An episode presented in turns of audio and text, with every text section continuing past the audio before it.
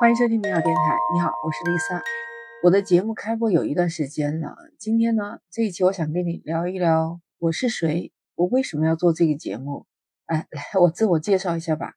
黎萨，这个黎是黎明的黎，飒爽英姿的飒，或者你叫我英文名 Lisa 都可以。我是地地道道的中国人。为什么用英文名呢？我解释一下，主要就是因为毕了业出来到广东这边，外向型企业一直都在用英文名，所以久了好像很少说自己的中文名字了。因为这个习惯，所以我在做播客的时候还是选择了 Lisa 的这个汉语拼音的音译过来。跟我一起学习的小伙伴们说我是又美又飒，反正我这个名字特别简单，就四个字母 L I S A，能够让你一下子记住，我就心里满足了。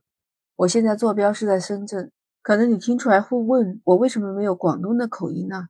不是我普通话说的好，就是因为我不是广东本地人，所以不会那种粤语式的普通话。那我是大学毕业之后就来了深圳，都说这里是一个移民城市嘛。你来到这个地方，很多都是陌生的，包括朋友也是你在慢慢交往之后认识的。一般有时候人家会跟你搭讪，会说你从哪里来呀？老家是哪里的？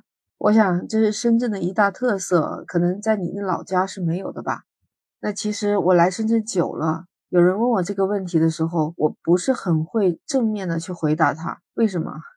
因为我老家在湖南，但你知道吧？说到湖南以后，人家会说：“哎呀，这是个好地方啊。”那你是辣妹子辣。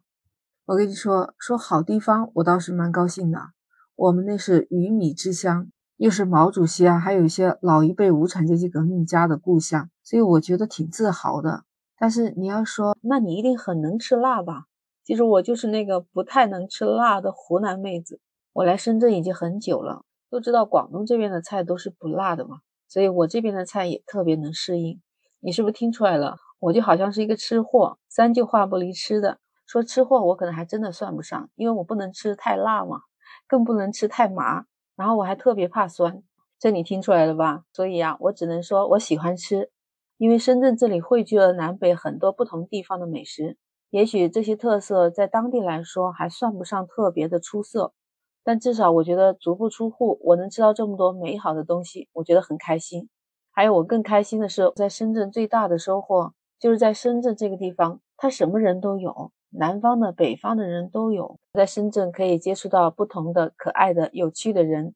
可能是我比较喜欢结交朋友吧，我这个人也容易相处，所以来自不同地方的人，还有不同的性格的人都能和我相处。我那时候刚到深圳的时候，就是一个人提着一个行李箱就过来了。可能你听起来觉得没有什么的，但你知道吧？我从小到大那时候都还没有坐过火车，我都不知道怎么坐火车的。那时候坐火车是十多个小时，也就是说在火车上是要待一晚上的。我是坐在座位上就这么坐过来了。其实一个人嘛，还是挺害怕的，就不会敢怎么睡觉，就一晚上基本上没怎么睡。那个时候来深圳的时候还要边防证，要通过二线关才能进到深圳市区。那所以当时我就没有进到市区内，所以我是从广州下了火车。然后再坐，就现在说的大巴吧。我就那么一个人，从人生地不熟的广州，就坐车坐到了我要去的那个公司。现在想想，自己的胆子还是蛮大的。我发现那个时候精力还挺旺盛的，坐了一晚上火车，基本上没怎么睡觉。白天坐汽车转到深圳时候，也基本上没睡觉，因为自己不太熟嘛，而且到了一个很陌生的地方，他们讲的话都听不懂，就是他们讲的是粤语。而且我现在回想起来，当时车上他们讲的那些话还不一定是纯正的白话，就有可能是很多广东人的方言。那我记得最清楚的就很简单的一句话，就是“唔该有罗啊”，就是每个人要下车之前都会跟司机打招呼，说他前面要下了。